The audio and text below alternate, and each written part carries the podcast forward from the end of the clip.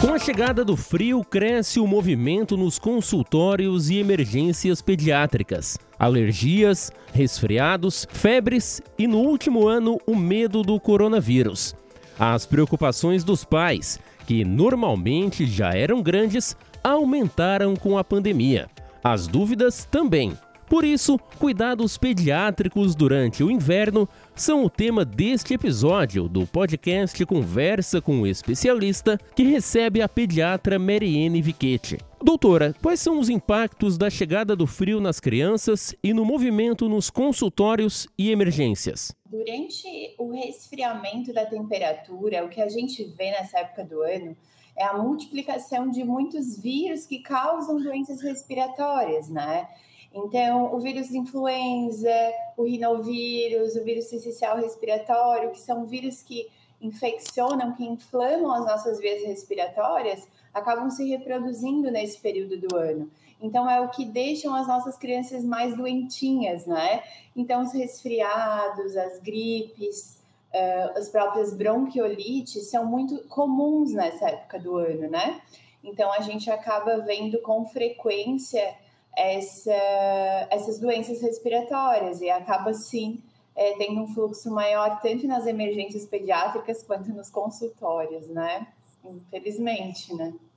Além desses vírus, tem ainda, né, doutora, a preocupação com o coronavírus. Não sei qual é o impacto disso na procura, mas acredito que é, mesmo que as pessoas tenham, ou pelo menos imaginem que o filho está é, com, com resfriado, com outro vírus mais comum, tem também esse medo do coronavírus que também aumenta essa demanda por atendimento. Sim, é. Então, nós estamos vivendo a pandemia e a gente não pode, então, é, ignorar a presença do coronavírus, né? É, o coronavírus, então, é agora um vírus de importante prevalência, né?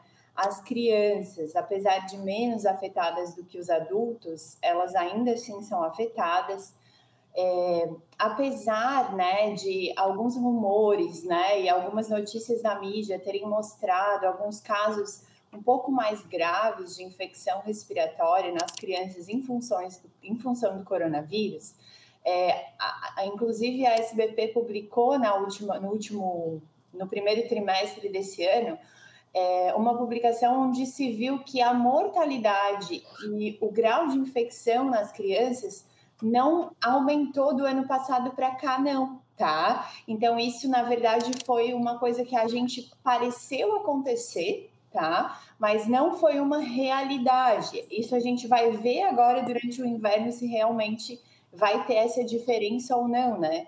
É, junto com a temperatura, né? Mas realmente é, a infecção por coronavírus ela também acontece e os sintomas são como os vírus respiratórios, né? Os outros vírus. Ou seja, a criança apresenta normalmente uma rinorreia, um quadro leve, uma rinorreia, uma tosse, uma secreção.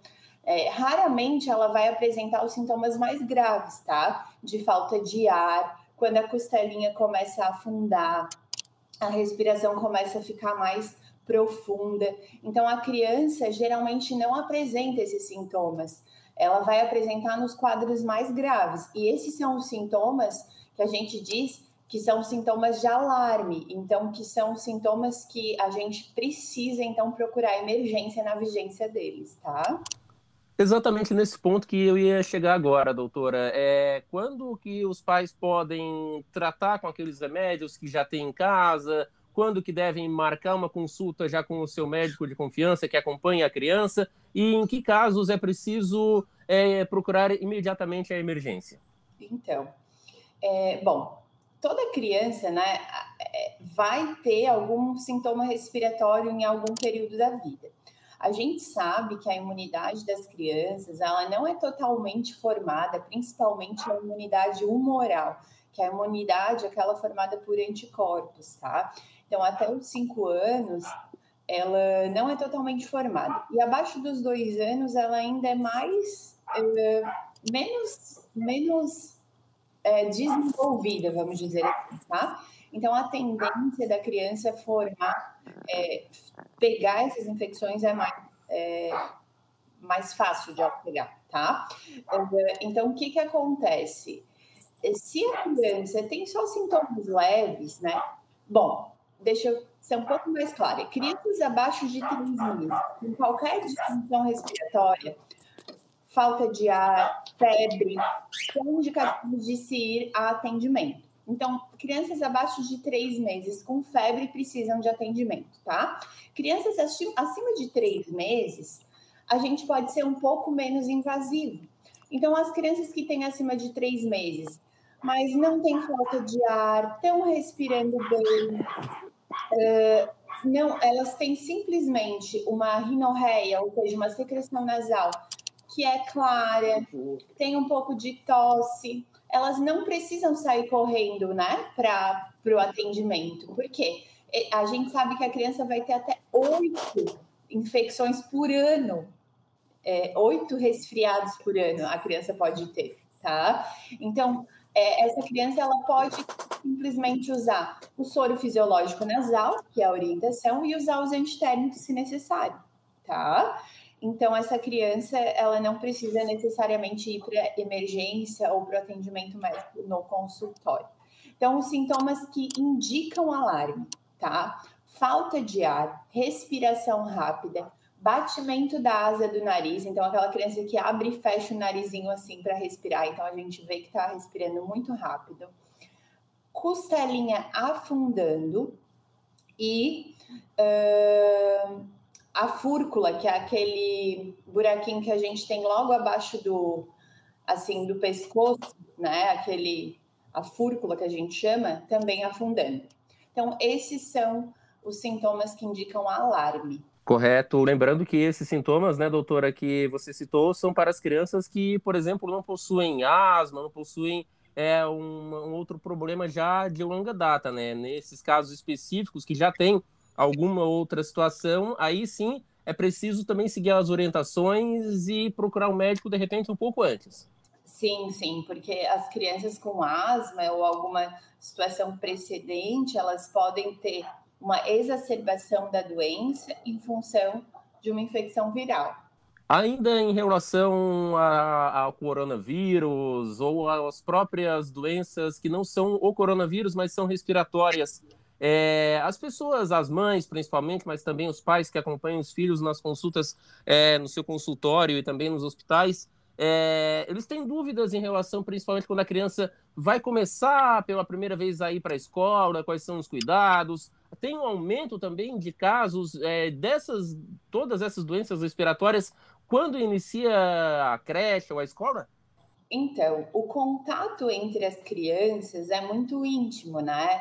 Então, nas creches, elas colocam os brinquedinhos um na boca do outro, elas se mordem, elas se lambem, né? Então, as crianças têm um contato muito íntimo. Então, o, os vírus, eles acabam se proliferando de forma muito intensa. Então, é muito comum que a gente tenha uma criança que, de repente, está com uma infecção respiratória, fica aí uns 10 a 15 dias tossindo, daqui a pouco vai passar essa infecção respiratória, já pega outra, né? Então a mãe acha assim que a criança tosse a vida inteira, né? Tá tossindo faz dois meses e não para de tossir. Muitas vezes ela tá com uma infecção respiratória, tá passando e logo pega outra, né? Então o que acontece é esse contato íntimo. Então, realmente, as crianças que entram na creche, principalmente aquelas abaixo de dois meses, acabam tendo mais infecções respiratórias pelo contato entre as crianças. Por outro lado, né, doutora, tem a importância desse contato, não necessariamente para a troca de vírus, é claro, mas é, para o próprio desenvolvimento mental, para o desenvolvimento social da criança, né? Ter contato com várias outras crianças da sua idade, ter essa interação também é muito importante. Com certeza, né? A interação, então, da creche, ela faz a socialização. Então, o crescimento de desenvolvimento dessa criança na creche, ele vai ser muito, muito intenso, né? Então, por um lado, a gente tem o, o lado viral, mas pelo outro, a gente tem o lado de desenvolvimento, né? Então, é muito difícil essa decisão de quando colocar na creche, né? Em que momento, né? Mas o que a gente tem que saber é que dos dois lados a gente vai ter um peso a ser colocado, né? Então, de um lado ou de outro, nós vamos ter que lidar com as consequências, né? De colocar ou não na creche, dos dois lados a gente vai ter as consequências.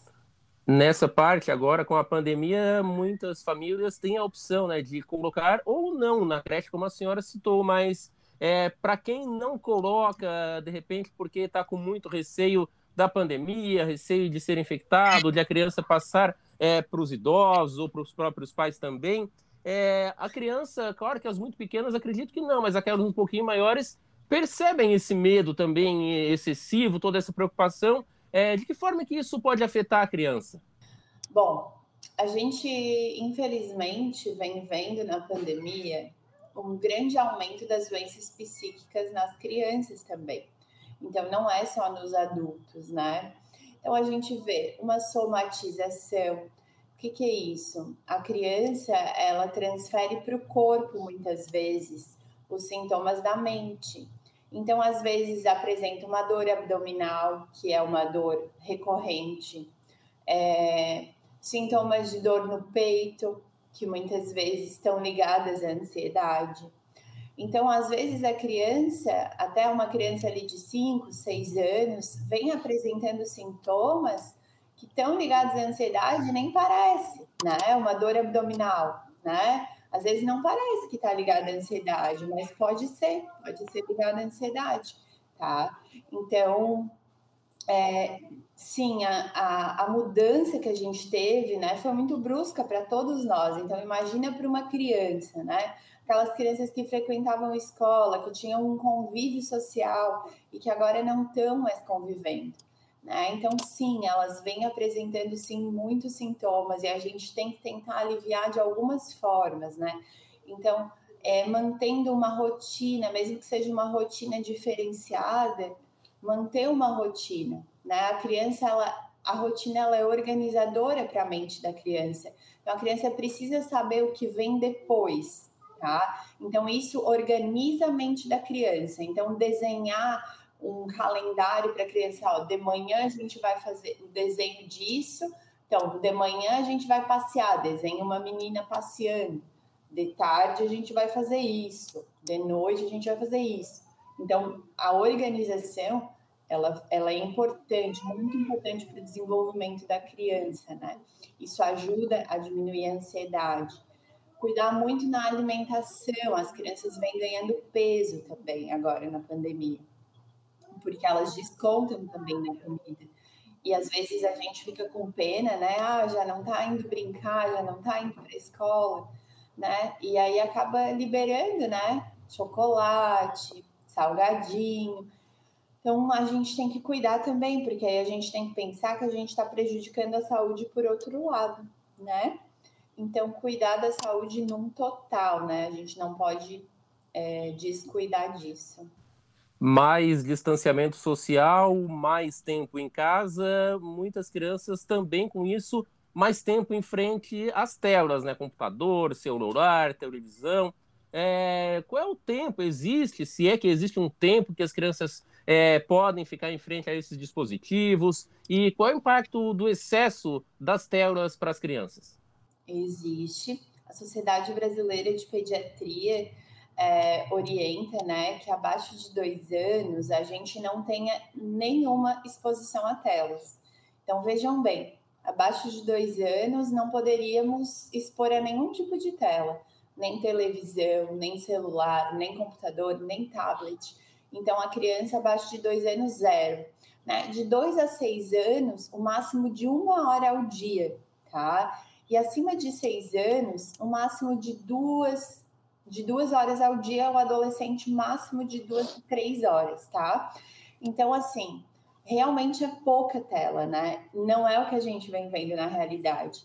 A gente sabe que o excesso de telas, além do lógico, né, que a criança fica ali sentada, come errado, é, leva à obesidade, sedentarismo, a gente sabe e vem se vendo nos estudos as doenças psíquicas. Então, depressão, ansiedade, é, também doenças oculares, alterações oculares. Então, isso tudo o uso excessivo de telas vem gerando. Então, realmente, o uso é, aumentou muito, né? Agora com a pandemia. Ainda em relação ao maior tempo que as crianças passam em casa diante do cenário da pandemia, tem que aumentar também os cuidados com acidentes domésticos, né, doutora? Quais são os principais e como evitá-los? Uh, bom, aí a gente depende da idade, né? Mas assim, o principal, o principal causa de acidente doméstico é o traumatismo craniano. Né? O traumatismo craniano é o, é o principal acidente assim que a criança passa, né? Então as quedas, né? Então as quedas são o mais temido para os pediatras, assim, certo? Então os bebezinhos ali com seis, sete meses, até bebês menores com quatro, cinco meses que já estão iniciando a rolar, às vezes são deixados na cama, por exemplo, só para pegar o papel para limpar a bundinha do neném, por exemplo, e a gente vira num descuido, o bebê cai da cama isso, isso já fa pode fazer um traumatismo craniano, né? Uma queda da cama de um bebezinho pequeno, né? Dependendo do tamanho da cama, da altura da cama, já pode levar a um traumatismo craniano. Então, o trauma craniano é, sem dúvida, de longe, o trauma mais importante. Além do mais prevalente, é também o que causa maior é, morbimortalidade, né? E nos países desenvolvidos hoje, é, do, a doença que mais mata é o câncer, né? E se, em segundo lugar, né, vem os, as causas externas, né? De doença, o que mais mata é o câncer infantil, apesar de ele ser pouco prevalente. E de causas, é, a causa mais comum de morte são as causas externas, que são os traumas, né? Uh, além do traumatismo craniano, daí vem as outras coisas que são é, menos comuns, mas também existem. Por exemplo, queimaduras. Então, assim, crianças ali que começam a engatinhar com seus 8, 9, 10 meses, a gente precisa colocar cerquinha. Então, não deixar a criança entrar na cozinha. Às vezes a criança agarra na perna da gente, a gente está com uma panelinha de água quente, cai na criança, queimadura. Né? Crianças que podem se afogar, por exemplo, na privada. Então, deixar sempre a porta fechada, né? Uh, tomadas sempre também protegidas, né? Escadas sempre é, protegidas para a criança não chegar nas escadas e uso das cadeirinhas também muito importante no carro, né? Você citou, doutora, a questão de bater a cabeça, que pode provocar é, um traumatismo craniano, que pode inclusive ser é, bastante grave muitas pessoas é, têm, não sei se é mito ou não, é justamente essa pergunta: é a criança caiu, bateu a cabeça. É, principalmente os avós diziam tempos atrás que não pode deixar a criança dormir por algum tempo, uma ou duas horas. Isso é verdade? Como é que funciona? Não, isso não é verdade, tá? É, hoje a gente sabe que a gente pode deixar dormir a criança e que a gente pode deixar dormir a criança e que, na verdade, o que a gente vai se preocupar é que a gente vai ter que ficar acordando aquela criança de vez em quando para avaliar o nível de consciência dela. Porque o que a gente teme é que essa criança entre em coma, certo? Mas não é a gente uh, ficar chacoalhando a criança ou brincando com ela para ela não dormir que vai impedir que ela entre em coma, entende? Então, esse, esse mito de não pode deixar a criança dormir não vai impedir que ela entre em coma. Se ela tiver um rebaixamento da consciência, ou seja, se ela tiver um trauma que tiver lesado realmente o cérebro, ela vai baixar a consciência e vai dormir e entrar em coma de qualquer maneira, tá? Então, isso realmente é um mito, tá? Mas o que, o que eu quero deixar claro é que a gente vai ter que ficar acordando de vez em quando para avaliar se ela tá bem da parte neurológica. Ainda nessa questão, os pais não vão correr para a emergência a cada queda, né? Mas quando que eles devem é, ir até o hospital? Em que situação? Qual é o sintoma que a criança apresenta? É, a criança apresenta, quando a criança apresenta vômitos após a queda, tá? Quando ela apresenta desmaio, então perda de consciência, mudança de comportamento, então aquela criança que fica meio lesada, assim, meio sonolenta, estranha, se o preto do olho de um lado ficar maior que o outro, ou se sai sangue ou líquido claro pelo nariz ou pelo ouvido, tá? Esses são sinais de alarme que indicam que a criança precise para emergência. né? Normalmente são quadros de traumatismo mais grave. A gente considera mecanismo grave, depende da idade, porque assim, para uma criança de 10 anos, se ela cair da cama, não tem problema, né? Provavelmente ela não vai fazer um traumatismo craniano grave.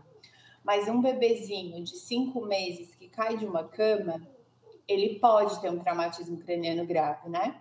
Então, o traumatismo, o mecanismo de trauma, para ser considerado grave, ele depende da idade. Então, o que a gente vai observar é isso. E as crianças abaixo de três meses, qualquer queda, a gente deve levar para emergência para ser avaliado. E aí, sempre observar também a presença de roxo. Se ficou roxo em volta dos olhos ou em volta dos ouvidos, esse pode ser um sinal de hemorragia dentro do cérebro. Hemorragia é, de base, né? E daí a gente precisa ser é, avaliado também em emergência.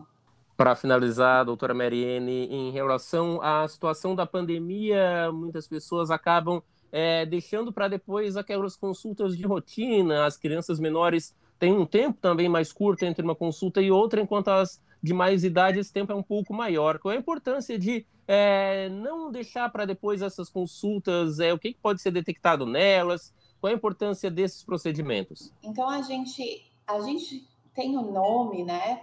Das da, desculpa, o nome da, da consulta pediátrica se chama puericultura, né? Que é a consulta de cuidado com a criança. Então, nessa consulta, a gente tenta é, fazer a consulta tanto da parte orgânica quanto da parte psíquica e mental da criança. Então, a gente tenta detectar nessa consulta qualquer problema que tenha na vida dessa criança. Então, é importante que, que, as, que os pais mantenham essa rotina, né? Porque a gente consegue detectar precocemente qualquer, qualquer tipo de doença, né? Então, assim, é como se fosse a consulta de rotina do adulto também, né? Então, são consultas de prevenção. Então, hoje, até os seis meses, a gente considera consulta mensual pelo menos trimestral até, um, até os seus 18 meses, e aí depois pode ser semestral e depois a gente acaba fazendo anual. Então aí depende de cada pediatra e tudo, né? Mas tem uma orientação da Sociedade Brasileira de Pediatria sobre a organização da agenda pediátrica, assim, o mínimo que, deve ser feito, tá? Mas é basicamente uma consulta preventiva para evitar se a gente tiver alguma doença, para a gente detectar precocemente, né? Conversamos com a pediatra Mariene Viquete em mais um episódio do podcast Conversa com o Especialista. Aproveite e inscreva-se para receber todos os episódios e assuntos ligados à saúde, prevenção e tratamentos. Um abraço e até o próximo episódio.